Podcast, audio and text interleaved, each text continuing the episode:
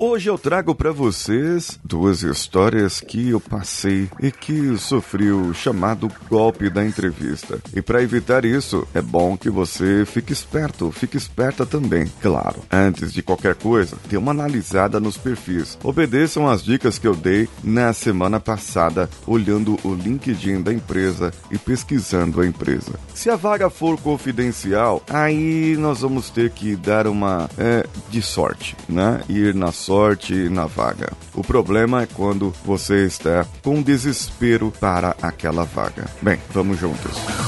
Você está ouvindo o Coachcast Brasil. A sua dose diária de motivação.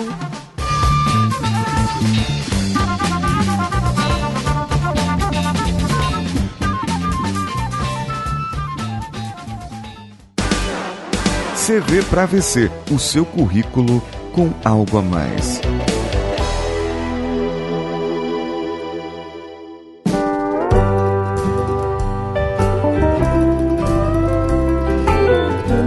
Você sabe que, para você concorrer a uma entrevista, você tem que ter o currículo em ordem. Para ter o currículo em ordem, nada melhor do que a cvpravc.com.br, que além de fazer a análise gratuita desse seu currículo, eles vão fazer um trabalho para que a sua página do perfil no LinkedIn seja melhor, mais atrativa para o seu contratante, para o seu recrutador. Além de, em alguns casos, você precisar fazer uma tradução para o alemão para o inglês, para o francês ou para o português de Portugal. É, você precisa traduzir o seu currículo para um outro idioma. Eles também fazem esse tipo de serviço. O link está no post desse episódio. Você pode clicar aí e ir direto para a página deles, fazer o cadastro e eles entrarão em contato contigo para saber de onde vocês vieram e, claro, vocês vieram do Coachcast Brasil.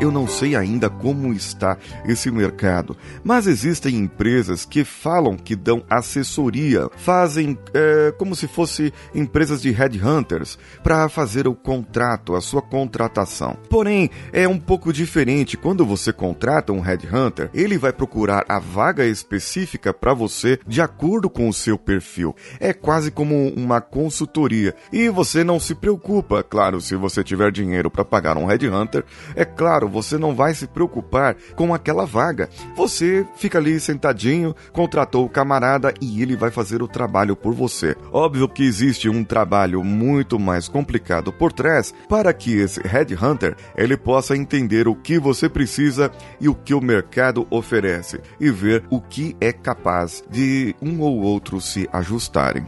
Mas o que eu vou trazer aqui foram dois casos.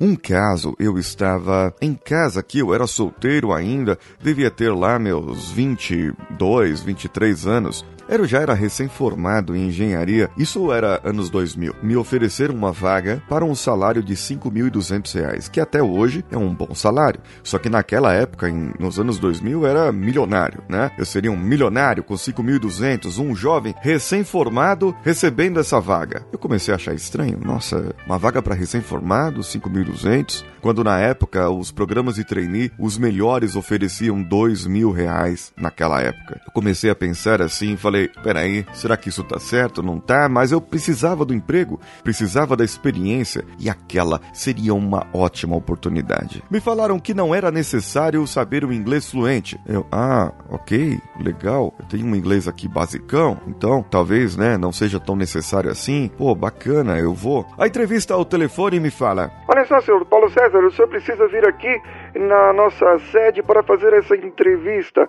Nós estamos aqui situados no endereço blá blá blá blá blá, blá aqui em São José dos Campos. Eu olhei pro meu pai e falei, pai, é, a entrevista é em São José dos Campos. Tem como o senhor ir comigo lá, né, e dar um apoio moral? Sabe como é, fazer o papel de pai? Ele, claro, filho, eu vou com você. Uh, nós vamos lá para essa entrevista. Então eu prontamente vesti aquele terno bonito, né, para entrevista, vesti e tal, mas estava achando estranho as coisas. Exatamente esses pontos que eu havia falado para você. Foi tão quando no meio do caminho, meio do caminho mesmo. Porque quem não sabe, eu moro aqui na cidade de São Paulo, na zona leste.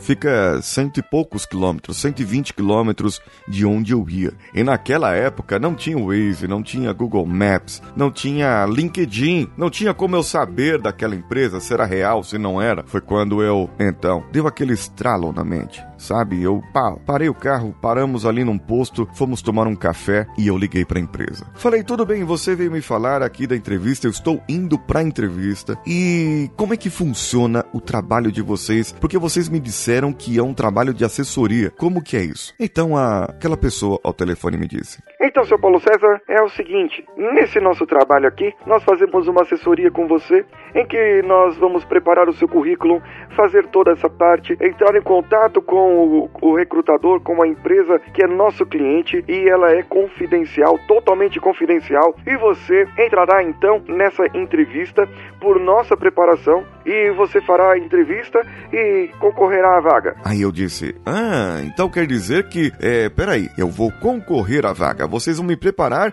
e eu vou concorrer à vaga. E eu tenho que pagar o serviço para vocês? É, bem, é, sim, você tem que pagar esse serviço para nós. E nós cobramos aqui R$ 2.560 mas o senhor pode pagar metade no ato e o resto você faz em três vezes no cartão de crédito. Aí eu saquei. Olha o golpe aí, gente. Foi isso. Foi isso que aconteceu. Eu senti esse golpe no ar. Podia não ser golpe, podia ser verdade, mas eu não tinha aqueles 1.280 reais ali na hora para poder pagar ali à vista. Afinal de contas, eu estava desempregado. Ora as bolas, não tinha toda aquela grana. E também não usava cartão de crédito naquela época. Olha só, pessoal, é muito estranho, é muito, assim, complicado quando você está nessa situação. E esse tipo de empresa, eles acabam abusando da sua boa vontade e do seu desespero. Uma outra situação que foi quase parecida e eu quase me estrepei foi que eu estava num emprego. Eu já estava empregado, mas sabe quando você enche o saco,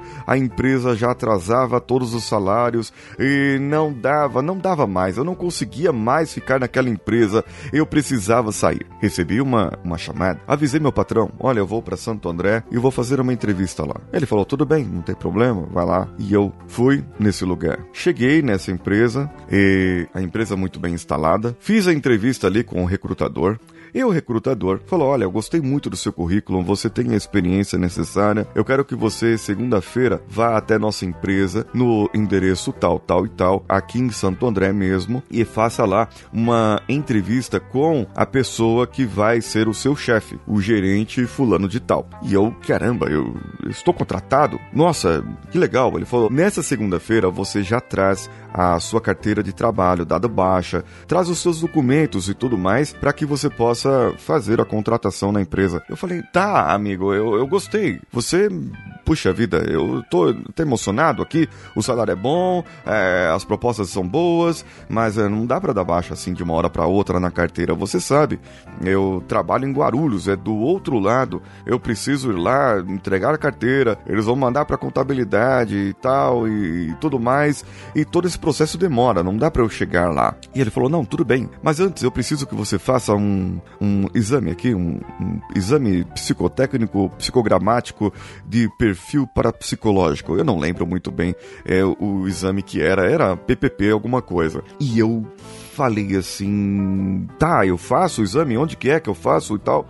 Falou, olha, só que a empresa é uma empresa terceirizada. Nós pagamos metade e você paga a outra metade. Eu, hã? O quê? Ele, é, isso. A gente paga metade, o exame custa, sei lá, 2.500 e você paga 1.250 e a gente paga 1.250. Eles aceitam cartão de crédito, não tem problema. Aí eu, hã? O quê? Ele, não, é isso mesmo que você escutou? Vai lá e tal, no terceiro, quarto andar. Eu falei, olha, peraí, nós estamos correndo muito rápido aqui. Eu preciso ver resolver a parte da minha documentação na empresa, preciso resolver um monte de coisa, eu posso te ligar amanhã? Claro, claro, pode. E amanhã você vem aqui e a gente já faz todo o processo. Eu falei, ótimo, combinado. Então, saí daquela empresa e procurei um orelhão. Naquela época existia. Ainda existem orelhões? Eu não lembro. Não sei, faz tempo que eu não vejo um. E aí então eu parei ali e liguei para um amigo que era funcionário de uma empresa de autopeças daquela região. E eu perguntei para aquele meu amigo Cândido, o nome dele. Cândido, tudo bom? Quanto tempo? Acabávamos de terminar um curso no Senai que fizemos juntos e ele, ali muito proativo, muito amigo, começou a me informar e eu perguntei para ele: "Rapaz, contei o caso da entrevista, contei o caso do exame". Aí ele falou: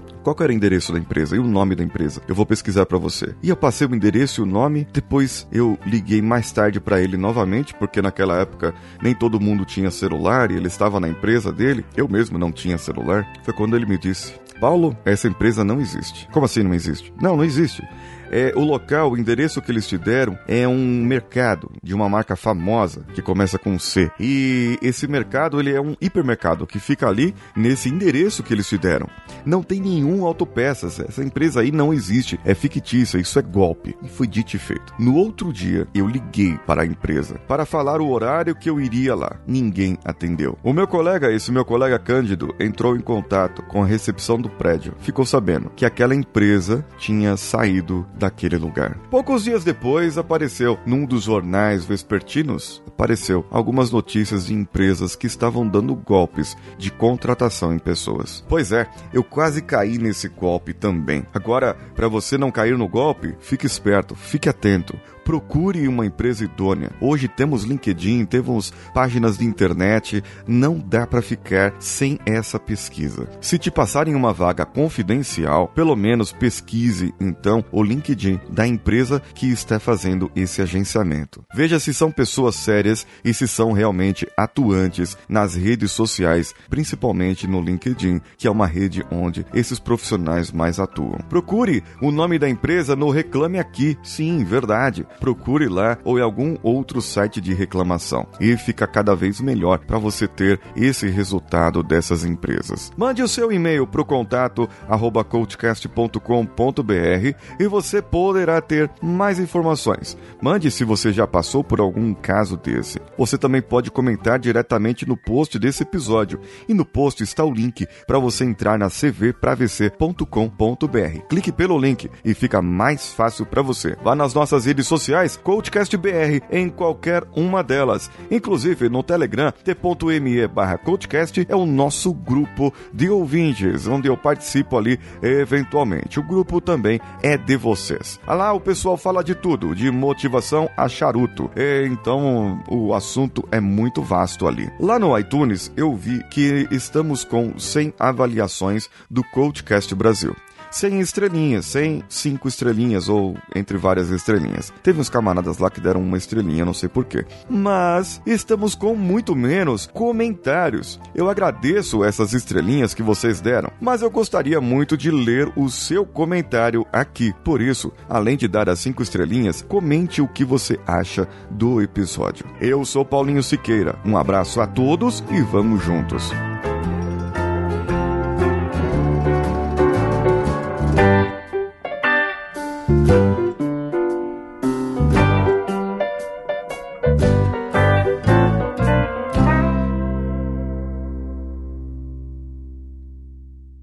Esse podcast foi editado por Nativa Multimídia, edição e produção de podcasts.